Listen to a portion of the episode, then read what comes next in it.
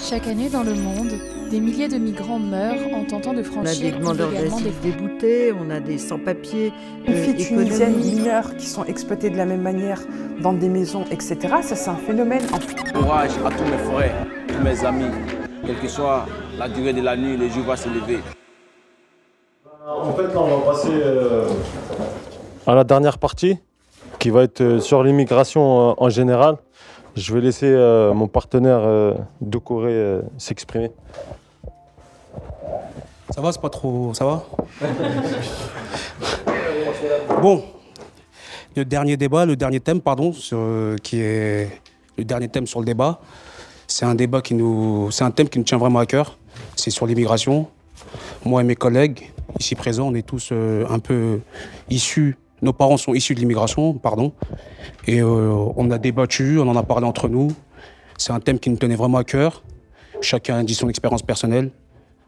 Moi, personnellement, j'ai vécu ça par rapport à une famille proche, une personne qui est venue de, par rapport à via l'immigration. Et c'est un thème qui nous tenait vraiment à cœur et on, on en a parlé plusieurs fois. On a parlé plus, plus de ça que, que, que par rapport au livre, qui, qui lit au livre. Et euh, voilà, nous, arrivons, nous arrivons sur, sur ce thème-là. Et j'espère que nous allons débattre et en parler euh, paisiblement, comme euh, depuis le début. Le premier thème, c'est les facteurs de l'immigration. Monsieur Manicure, vous en avez parlé tout à l'heure, par rapport aux facteurs d'immigration, comment les gens, ils sont dans leur pays, ils pensent à venir directement en Europe, pourquoi ils viennent et pourquoi ils viennent en Europe précisément. C'est l'une des questions qu'on s'est posées, euh, nous tous entre nous, moi mes, et mes collègues, et Jérôme. Et euh, nous avons débattu, on aimerait en débattre avec vous aussi. Le deuxième thème, c'est les politiques de l'immigration. C'est euh, quelle politique, les pays qui accueillent les migrants, quelle politique ils, euh, appliquent par rapport aux migrants. Comment les accueillir, comment les intégrer. Nous avons débattu de ça aussi, avec moi et Jérôme et mes collègues. On voudra avoir votre- avis à vous personnellement et l'avis du public. Ça va être question- question-réponse comme tout à l'heure. Et euh, le troisième thème, c'est le citoyen face à l'immigration. Nous sommes tous français. Nous avons tous une part de responsabilité pour euh, accueillir ces migrants-là. Nous, demain, on peut être migrants aussi, par rapport à la guerre, où on ne sait pas ce qui peut se passer dans, le futur. Et on aimerait bien être accueillis comme, euh, comme, nous, comme nous le nous souhaitons. C'est-à-dire bien accueillis, bien intégrés dans le pays où nous migrons. J'espère pas que ça va arriver, mais bon, si ça devrait arriver, on, on aimerait- bien être bien accueillis. Et le quatrième facteur, c'est les facteurs d'intégration. C'est comment intégrer ces personnes-là le plus rapidement possible, ou même le moins rapidement, mais bien les intégrer. Et le cinquième, c'est l'immigration, géopolitique et religion. C'est-à-dire, je m'explique, par rapport à la géopolitique et la religion, c'est comment ces migrants, comment faire la différence entre les migrants qui sont, comme on parlait de Daesh tout à l'heure, qui sont, qui, qui, quand ils viennent en France, s'ils sont vraiment ici pour l'immigration, quittant, leur pays. Excusez-moi, je, je bafouille parce que c'est un peu, c'est un peu. En fait, c'est une expérience euh, qu'on en a parlé. J'ai- j'ai pas les mots exacts, mais c'est comment ces migrants, ils viennent de leur pays ici sans, sans, sans penser à la guerre, parce qu'il y a des migrants qui viennent en France. Et on a vu dans le futur, ils, ils, sont, ils sont alliés à, à Daesh. Et il y a d'autres migrants qui viennent ici en France, qui veulent vraiment s'intégrer en France. Et comme on a parlé tout à l'heure par rapport au monsieur qui a une entreprise de BTP à Montpellier, qui réussissent, qui sont intégrés. Et euh, voilà, le dernier thème, c'était par rapport à ça. Et nous voulons débattre par rapport à la géopolitique. C'est pour ça qu'on dit la migration et la, religion. Comment dissocier ces deux sortes de migrants et euh, de ne pas se tromper, de ne pas mélanger tous les migrants dans le, dans le même sac. Et, voilà. Je pense que voilà, j'ai fait une bonne introduction. J'ai essayé. Bon, je vous en prie. Euh, ben, comme euh, l'a dit monsieur, le premier thème, ça va être sur les facteurs de l'immigration. Je pense que cette question, on, se la pose un peu, euh, un peu tous qui, qui est ici présent. Et euh, je vais laisser euh, Kevin poser la, la- on va dire, pour lancer le débat. Posez la Alors, première la question. question, c'est euh, à votre avis, qu'est-ce qui pousse des personnes à fuir leur pays pour aller vers l'Europe si massivement et de manière si précipitée? C'est ce que je disais tout à l'heure. Si, si je pouvais résumer, moi, c'est quand vous n'avez plus d'espoir pour vos enfants.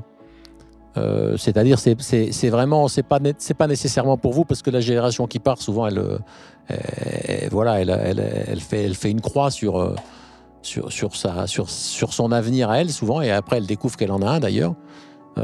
Mais c'est moi-même d'ailleurs, si demain je vis dans un pays où je pense que pour mes enfants il n'y a plus d'espoir, eh ben, je prendrai le risque de prendre mes enfants et de leur faire traverser tout ce que ces gens traversent. Euh, et croyez-moi que si vous prenez les routes d'Afrique, c'est- inimaginable le, la façon. C'est une, vraie traite humaine. hein. C'est devenu un, commerce euh, euh, énorme. Bon, pour prendre ces risques-là, c'est que vraiment vous, pensez que sinon vous restez chez vous. hein. Sinon, vous restez chez vous. Enfin, moi, c'est- mon expérience sur le terrain. À chaque fois que j'ai vu des gens se mettre en route, c'est parce qu'ils pensaient qu'il n'y avait plus d'espoir pour leur famille. Vous prenez pas des risques insensés comme ça euh, pour rien. Euh, après, pourquoi l'Europe? Parce que c'est ce que dit un de mes personnages dans le roman. Même ce qui est terne pour vous, ça brille chez nous. Euh, voilà, vous allez prendre la, la, la- même, même les, problématiques et les problèmes que, que, les Français les plus précaires peuvent éprouver. Pour eux, ça brille hein, quand vous venez de Somalie ou quand vous venez d'ailleurs.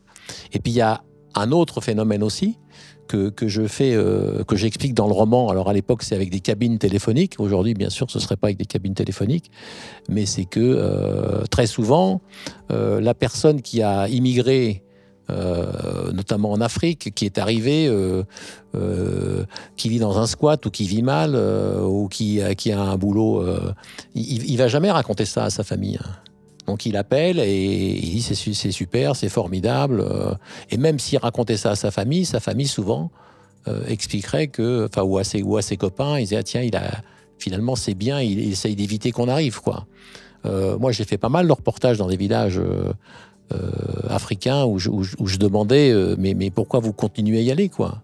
Alors c'était toujours ça, c'est parce que même ce qui est terne chez vous, ça brille pour nous, et puis parce que le retour de ceux qui étaient là, ne pas avouer l'échec, ne pas avouer qu'on a échoué, puisque échouer c'est un double sens, euh, ça continue à...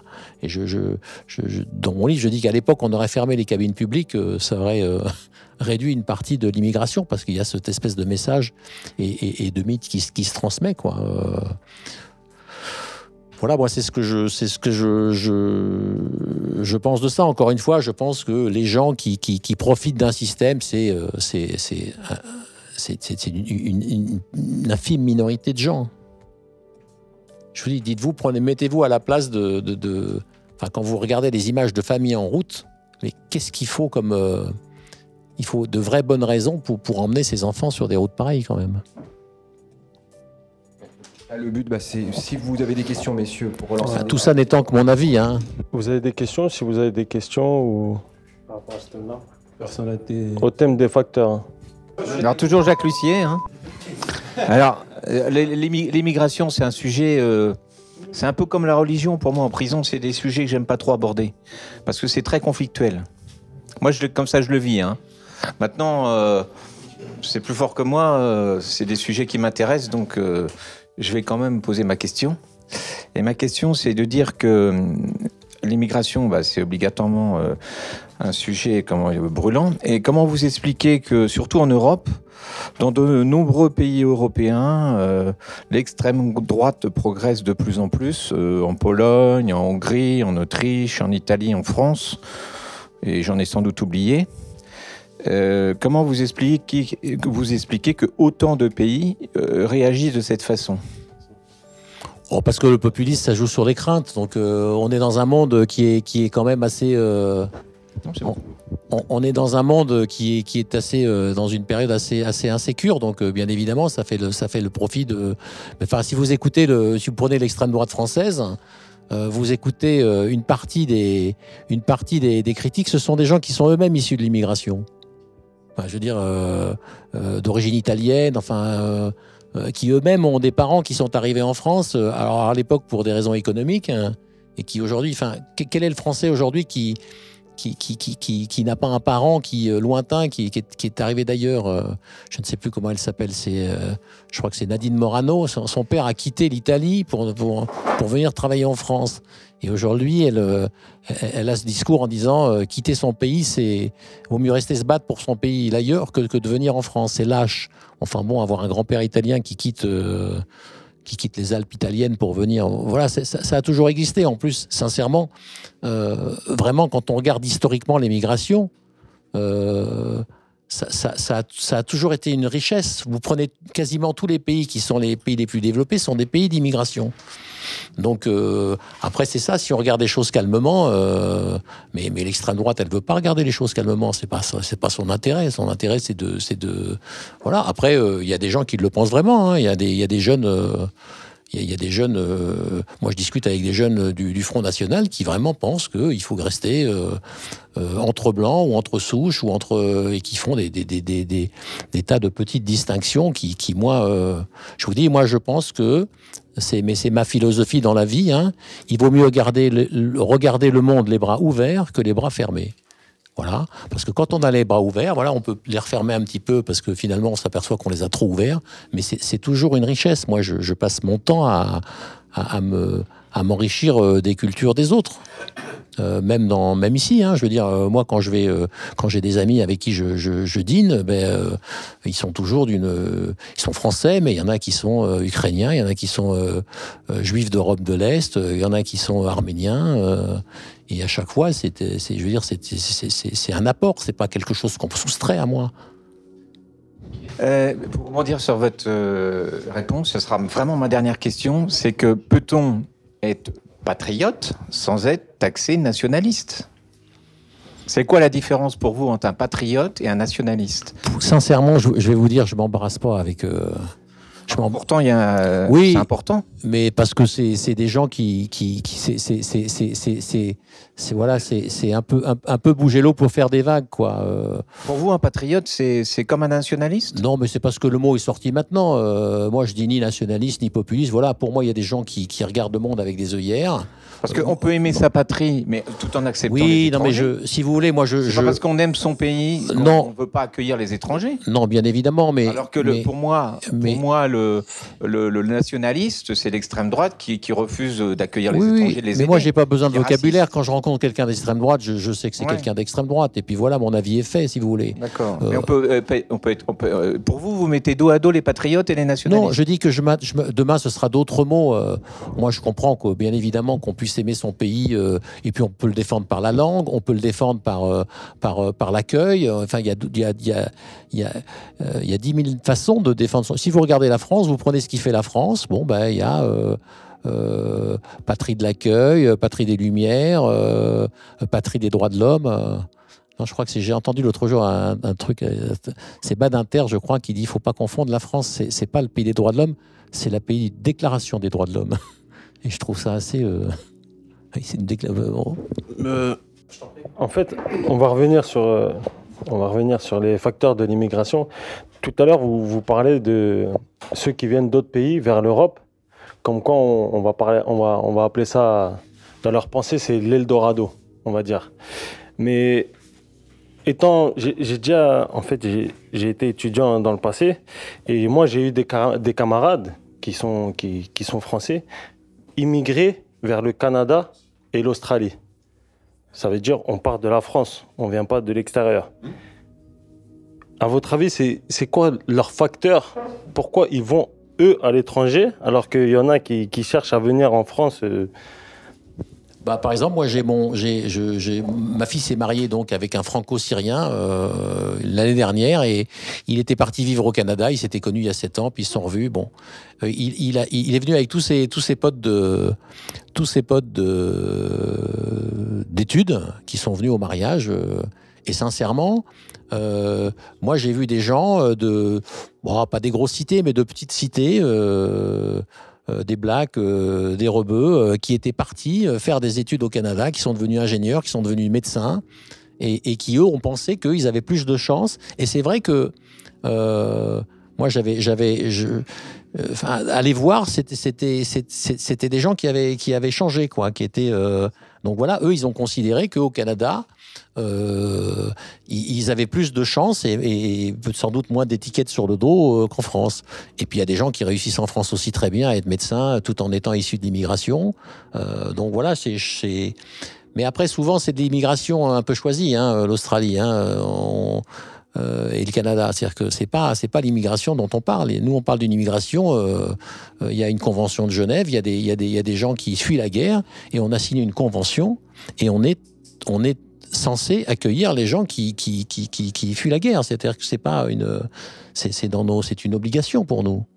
Enfin pour nous, ou pour l'Allemagne ou, ou pour les voilà, et je trouve euh, sincèrement, euh, euh, et je suis patriote, c'est-à-dire je, non mais non, non mais ce que je veux dire c'est que je, moi j'ai rien contre les gens qui défendent la France ou qui, mais par exemple tolérer le plus grand bidonville d'Europe pendant quatre ans dans mon pays, ça me fait mal à la France moi.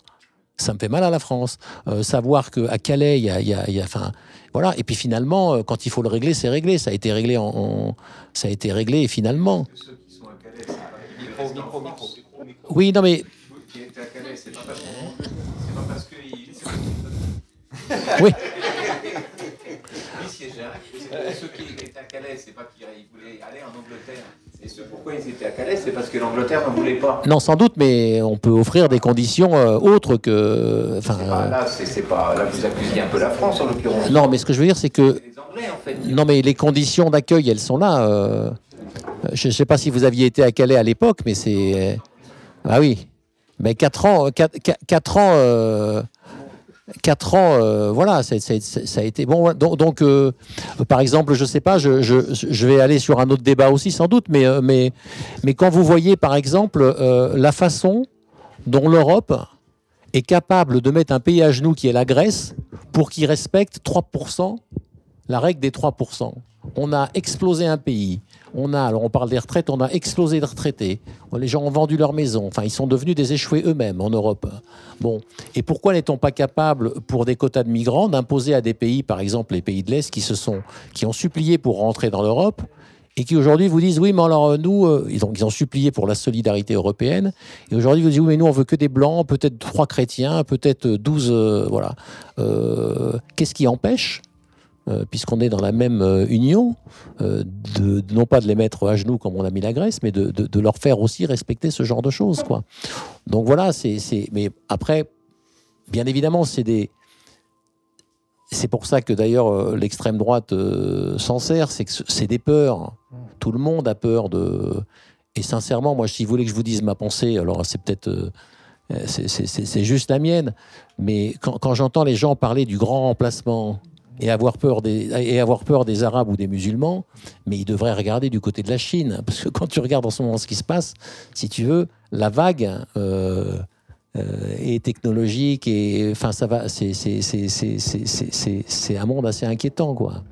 Euh, Je pense pas que le grand remplacement ce sera par les gens du Maghreb qui qui finiront par par remplir trois quarts des villes françaises si tu veux. Mais bon c'est donc c'est pour ça que je m'attache pas non plus aux mots quoi.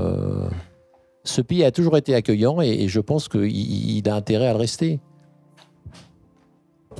Monsieur, question pour Monsieur Manoukian.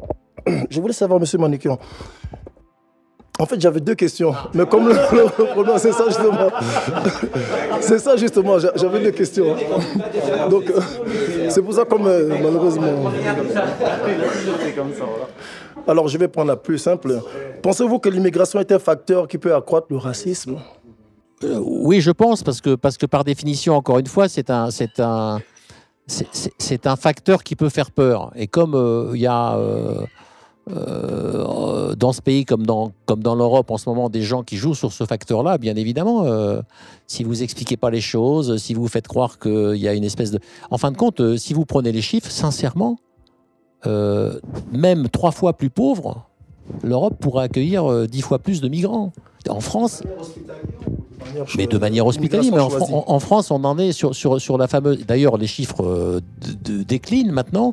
Et euh, je crois que la France était engagée en- en- en- à, prendre, je sais plus, 35 000 migrants, je sais plus le chiffre, mais c'est à peu près ça. Et et il y en a, euh, il- il- il- le quota n'est pas atteint.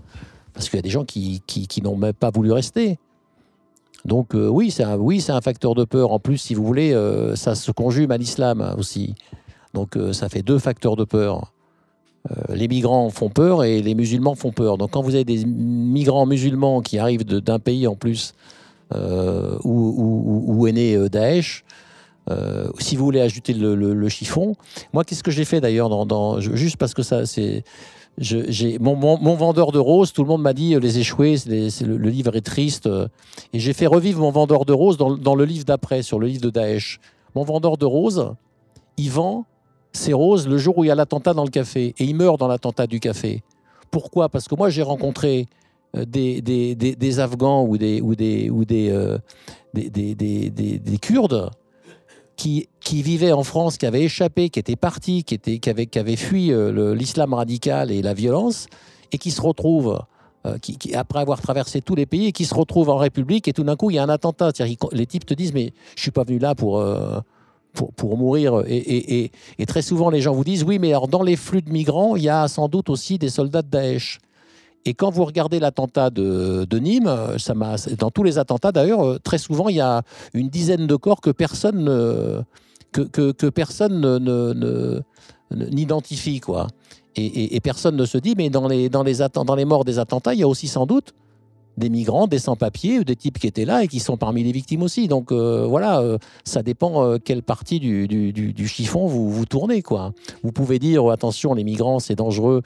Moi, je pense que Daesh a d'autres façons de faire rentrer des gens en France. Et d'ailleurs, ils font plus rentrer de gens en France maintenant. Ils se servent de gens qui sont en France. Et quand vous allez sur le net, si vous allez sur le net profond, ils s'en cachent pas. hein, c'est écrit. hein, depuis, depuis la, avant la fin du, du califat, ils vous disaient déjà que c'était plus la peine de venir et qu'il suffisait de prendre un couteau de cuisine chez vous ou alors de rentrer dans un restaurant où il y avait des couteaux directement. Tout ça, c'est de la, la littérature qui existe sur, sur Internet, euh, qui, qui revendique, toi. Donc oui, c'est facile de... Ça peut être un facteur de, de- de racisme, bien sûr. hein.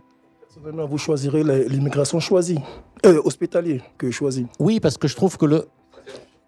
Oui, parce que je trouve que le. le- le- le- je trouve que le- le- le- l'immigration choisie, c'est d'une hypocrisie. euh, c'est- déjà, euh, c'est déjà un, un- c'est déjà une peine de voir partir. euh, Les, tous les gens qui arrivent ici sont les gens, c'est ce que je disais ce matin, les plus entreprenants. Ils pourraient sortir des écoles de commerce, ils font, ils font un projet, ils se le font financer, ils, ils prennent tous les risques physiques, ils arrivent en France. Donc c'est déjà des gens qui ont une certaine volonté, donc c'est une double peine pour leur pays. Si en plus on leur prend leurs médecins, leurs infirmières, c'est d'une... Non, ça pour le coup, je trouve ça euh, d'une hypocrisie totale, quoi. C'est...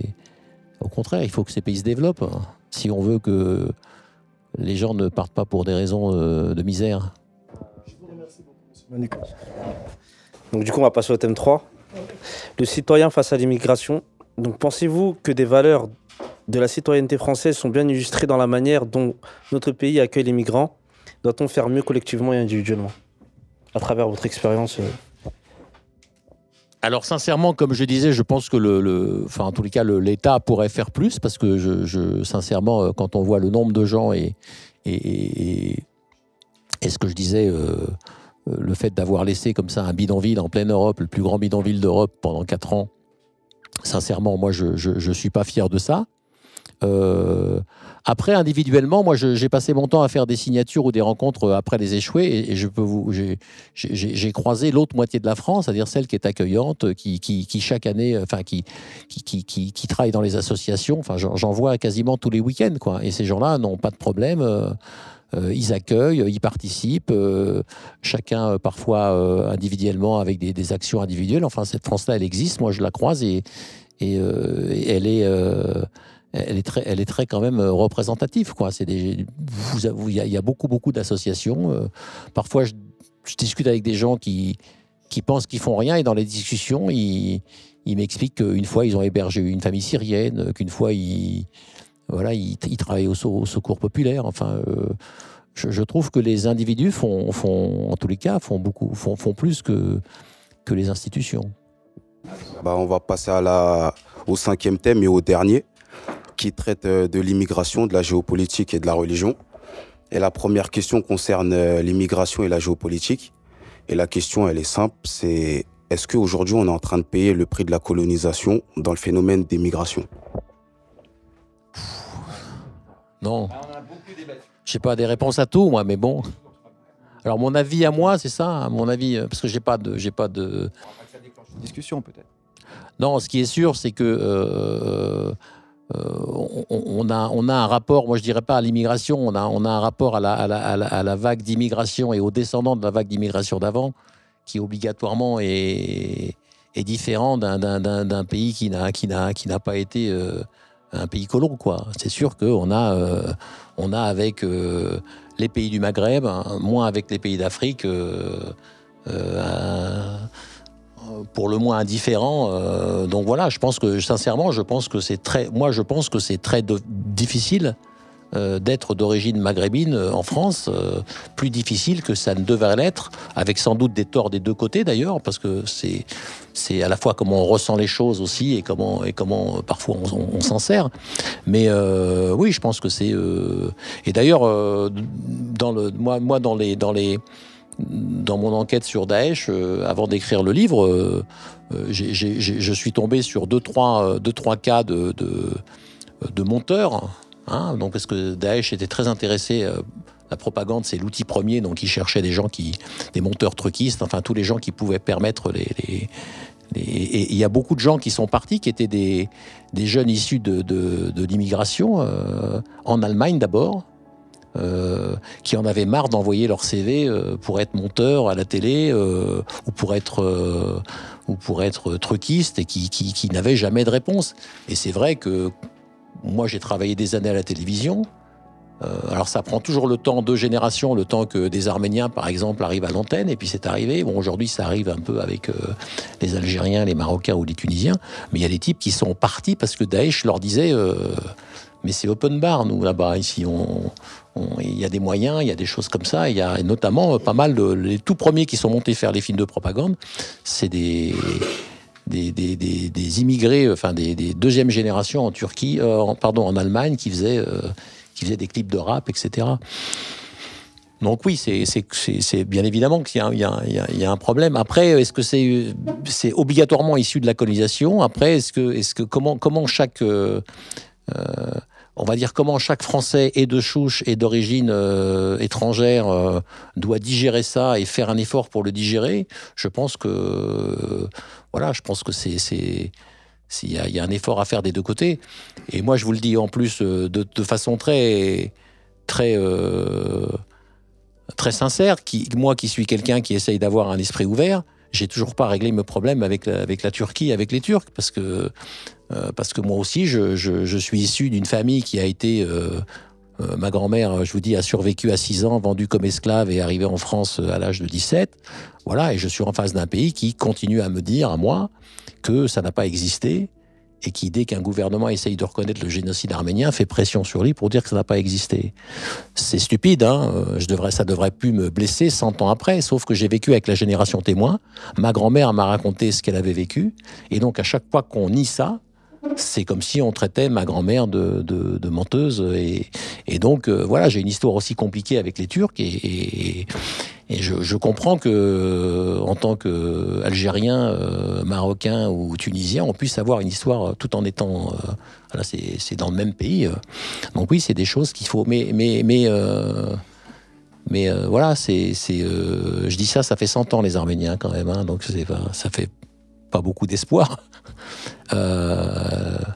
Et d'ailleurs, ce qui est stupide, c'est que, les, Turcs reconnaîtraient le génocide arménien, mais je vous promets, je comprends toujours pas pourquoi ils le font pas, parce qu'ils enlèveraient le, peu de ciment qui lie la communauté arménienne. Euh, parce que maintenant il y a une république arménienne, avant il y avait une diaspora, maintenant il y a une république. Bon, euh, aujourd'hui, qu'est-ce qui nous unit tous? Mais vous pouvez pas savoir à quel point ça nous unit. C'est que on nie le crime dont a été victime nos grands-parents. Et moi, je vous promets, c'est véridique ce que je vous dis, dans n'importe quel pays j'arrive, quand j'étais en reportage, j'arrivais au Mexique, par exemple, je sais pas, j'avais besoin d'une voiture, j'avais besoin d'une radio, à l'époque, il n'y avait pas Internet, je prenais le bottin, je cherchais un nom arménien, je téléphonais, je dis, Monsieur Agouzumian, c'est Monsieur Manoukian. Et il me disait, venez, Monsieur Manoukian. euh. Et, c'est ça, tout simplement, pourquoi? Parce qu'on était issus du même drame. Et, et d'un drame qui n'était toujours pas reconnu. Ils auraient l'intelligence de reconnaître le génocide officiellement, Mais je vous, je vous raconte même pas comment ça, ça nivellerait la- Et pourtant, non. Donc, euh, vous devez vivre avec les vôtres, et puis. euh, La seconde question, elle va porter sur l'immigration et la religion. Et la question, elle est, c'est la suivante. Est-ce que la religion est un frein à l'intégration des migrants? Bah, pour être honnête, c'est c'est l'islam qu'il faut citer. Hein. C'est pas la religion. Hein. Euh, moi, on me dit toujours, euh, quand, je, dis oui, mais vous comprenez, moi, je suis issu de l'immigration. euh, ma grand-mère est arrivée, elle parlait pas français. Et, la, phrase qui arrive derrière, c'est oui, mais bon, les Arméniens, vous êtes chrétiens. Oui, c'est vrai que quand tu arrives dans un pays chrétien et que tu es grec, euh, italien, euh, arménien, oui, on, on va, on va penser que tu vas t'intégrer beaucoup plus. C'était déjà compliqué avant Daesh. Bien évidemment, ça c'est super compliqué depuis Daesh. Parce que euh, aujourd'hui, euh, et ça prend beaucoup de temps à expliquer, c'est ce que je vous expliquais ce matin, euh, que, que, Daesh ne représente pas l'islam et que les premières victimes de Daesh sont des musulmans quand même à 98%, même si nous on a des, attentats qui sont un peu dans le monde entier, mais, mais la, la 98% des, ou 19% des, victimes de Daesh, ce sont les musulmans eux-mêmes, à la fois physiquement, puis à la fois par rapport à l'image que ça donne de leur religion. Donc effectivement, dès que tu dis, euh, je te présente, euh, même si tu dis euh, Serge ou il est musulman, moi ma fille, je, vous- promets que quand j'ai dit à, mes amis que ma fille épousait un, un, garçon d'origine syrienne, mais j'étais sur le cul des réactions ou des, des- visages de gens que je connaissais bien, hein, en me disant mais Pascal, t'es sûr de ce que tu fais? Non, mais c'est vrai parce que je disais le mot syrien quoi. Le, mot syrien c'est devenu Le, mot, le mot islam a changé avec Daesh, et alors le mot syrien, aujourd'hui tu dis un syrien, et sincèrement, moi je connais bien les Syriens, euh, mais c'est, des gens euh, formidables, exceptionnels, enfin il y a des, des, c'est, d'une culture. euh, eh ben, euh, aujourd'hui, j'ai, bien senti que les gens me disaient, mais comment il est Enfin, mais genre, oui, t'es, t'es sûr parce qu'il va pas partir avec, il va pas l'emmener. Et donc, euh, maintenant, euh, il parle arabe à ma petite fille en l'achetant. euh. Et voilà, bon, c'est- Y a-t-il des questions? Toujours Jacques Lussier. Et, euh, et- moi, j'aime bien discuter, parce que moi, j'ai un certain âge, vous l'avez remarqué. Et donc, euh, j'aime bien discuter avec euh, bah, une partie des gens qui sont là. là. J'aime bien échanger sur des tas de domaines, le sport et, puis aussi la religion, la politique, etc.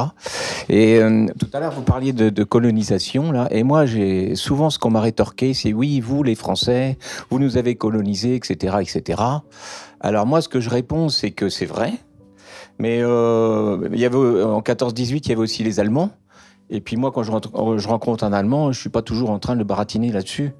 Donc je voudrais bien qu'on me lâche un peu sur ça parce que euh, quelque part, il faut avancer. Le passé, c'est le passé. Je, je dis pas, je dis pas que je dis pas qu'il faut il faut pas assumer, mais c'est c'est un dé- c'est un débat. Non, on parlait de la colonisation tout à l'heure. Bah, euh, on, Non, nous moi, je suis- on nous rétorque toujours le même discours. Non, c'est vrai, c'est vrai. Mais vous savez, c'est, moi, je, suis d'accord, avec vous, et pourtant, j'arrive pas à avancer sur ma propre histoire, quoi. Et c'est pareil, moi, par exemple, Manoukian, c'est pas mon nom. Parce que euh, mon grand-père avait 7 ans, lui, quand il a survécu. Il est parti en Grèce. Je sais pas ce qu'il. En gros, hein, a, à un moment donné, il a, trouvé des, il a trouvé des papiers sur un mort. À l'époque, il y avait une révolution en Grèce. Il était avec d'autres Arméniens. L'Arménien est mort. Il a pris les papiers de l'Arménien. L'Arménien s'appelait Manoukian. Et il avait les papiers pour travailler en France. Et donc, il est arrivé en France sous le nom de Manoukian. Voilà. Et puis, il se trouve qu'il a été dans la même usine que ma grand-mère. Donc, ils se sont mariés. Bon, j'explique ça. J'ai une famille du Bordelais. Alors, je dis, ben, c'est pas mon nom. Oh, mais ça n'a pas beaucoup d'importance. euh. Mais je dis, non, ça n'a pas beaucoup d'importance. C'est vrai, mais parce que toi, tu peux aller dans un dans n'importe quelle mairie et trouver ton nom euh, sur quatre générations. Bon, moi, je peux pas. C'est juste ça. C'est juste que tu vois. Donc c'est donc euh, oui, euh, il y a des choses dans la vie. euh, la colonisation, elle a existé. Alors c'est c'est chiant qu'on la rappelle, mais pour les gens qui l'ont vécu, non, ce qui est très chiant, c'est quand les gens la rappellent en, essayant de l'instrumentaliser. C'est surtout ça. Après. mais oui, moi j'aimerais bien aussi parfois toujours être nickel, ouvert, et, et puis bon, bah, il y a des choses qui me, que j'arrive pas à. Je vous dis, et d'ailleurs, si vous me l'avez fait remarquer, vous me l'avez fait remarquer, et j'essaye de me soigner, le méchant dans le livre, il est turc. hein. Bon. Bah non, mais bon, voilà, c'est des, des choses avec lesquelles j'ai grandi et. Mais euh, voilà, je, me tape sur les doigts des fois, mais. en fait, je rebondir ce que- ce que vient de dire sur M. Lucier. C'est en fait, euh, si les personnes reparlent encore de la colonisation, c'est parce que ça continue en fait. C'est juste une continuité. Les pays africains et maghrébins sont encore colonisés par la France, qu'on le veuille ou pas. Après, chacun pense comme il veut. Et euh, je voudrais vous poser une question à vous personnellement. Euh, Pensez-vous pas que l'Europe a une part de responsabilité par rapport aux flux migratoires qui se passent en général en Europe et dans le monde? Une grande part de responsabilité. Vous pouvez préciser peut-être? Ben, parce que les pays, ouais, parce que les pays, les pays où il y a la guerre, dans les pays euh, syriens ou afghans ou, libyens ou dans les pays où il y a la guerre, ben, la plupart du, du temps, ce sont les pays européens et américains aussi, mais la plupart des pays sont, sont, sont européens.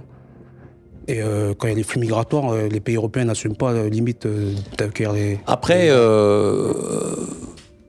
veux dire, toutes les guerres sont manipulées. C'est vrai que, encore une fois, moi j'étais en Syrie quatre mois avant la, avant, avant, avant, avant la guerre, mais pas, personne ne s'imaginait que la guerre allait commencer. Le premier, c'est l'ambassadeur de France d'ailleurs, qui pensait que c'était le seul pays qui allait, qui allait pas bouger.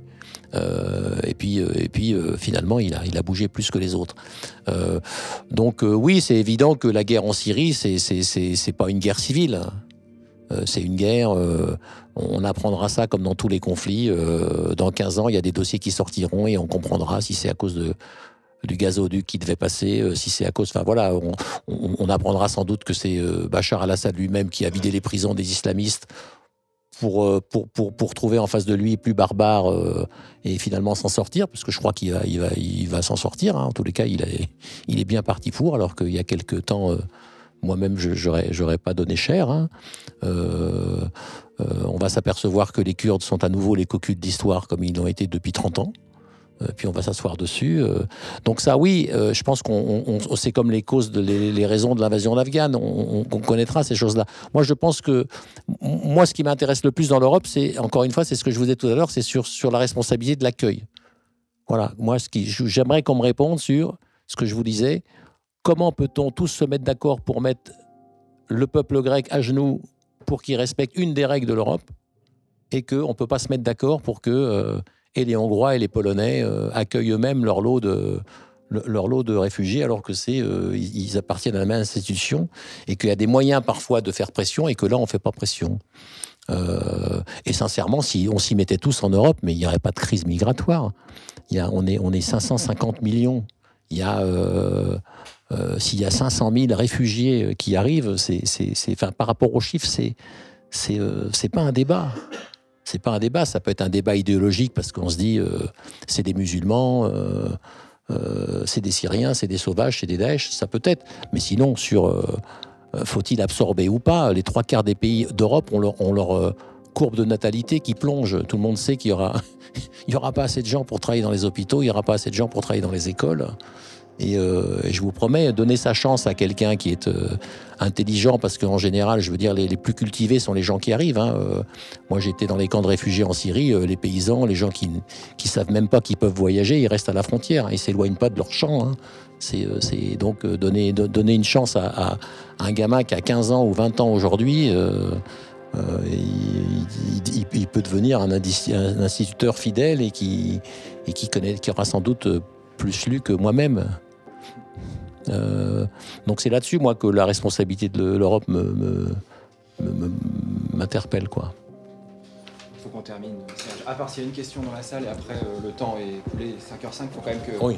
Pascal Manoukian Moi, je, vais, je, vais, je, vais, je, vais, je, vais- je- je peux finir ou pas Ouais. Alors, Issou dira une petite conclusion après, mais après. Je voulais vous dire, je- j'ai souvent, je suis allé intervenir, j'ai intervenu dans, dans- dans pas mal d'endroits, je suis intervenu dans, dans, dans, dans deux, trois prisons, et vraiment, je voulais, euh, j'ai été bluffé par votre travail, euh, par le sérieux de votre travail, euh, par la façon dont vous avez préparé les choses. Je, bon, je suis arrivé, je me dis, tiens, euh, je, je- je sais toujours un peu quoi dire sur les questions, et j'ai- vu comment vous étiez, comment vous aviez cadré ça, et je voulais vous féliciter parce que vraiment. euh, euh, Enfin, ça a été d'un haut niveau. Vous avez réfléchi aux choses, vous êtes répartis les rôles, et ça a été pour moi euh, très agréable. Voilà, donc je vous, ouais, je vous dis bravo. Alors, la conclusion avec Issou, et puis on fera les applaudissements après. Donc pour conclure, déjà merci à tous, euh, merci à tout le monde qui sont là d'être venus, d'avoir participé. Au nom de tout le groupe et tous les détenus qui ont, qui ont participé à cette activité, nous tenions à remercier euh, bah, déjà l'admi- l'administration pénitentiaire et toutes ses composantes, la direction, le personnel, M. Sablé et tous les SPIP. Merci à Julien et Vianney pour votre disponibilité, aux étudiants de l'IUT de Troyes, ceux qui sont présents, ceux qui ne sont pas, pour leurs travaux. À Jérôme, l'organisateur du groupe de débat, merci pour votre investissement, pour votre disponibilité et pour, tout, pour, la, qualité des débats et des échanges qu'on a pu avoir durant ces neuf semaines. Et enfin, un grand merci à Pascal Manukian qui nous a, fait, honoré de sa présence aujourd'hui. Euh, sachez que la lecture de vos, de vos livres et à travers eux de votre expérience fut très enrichissante pour nous, à titre personnel, et pour nos travaux. Donc merci à tous.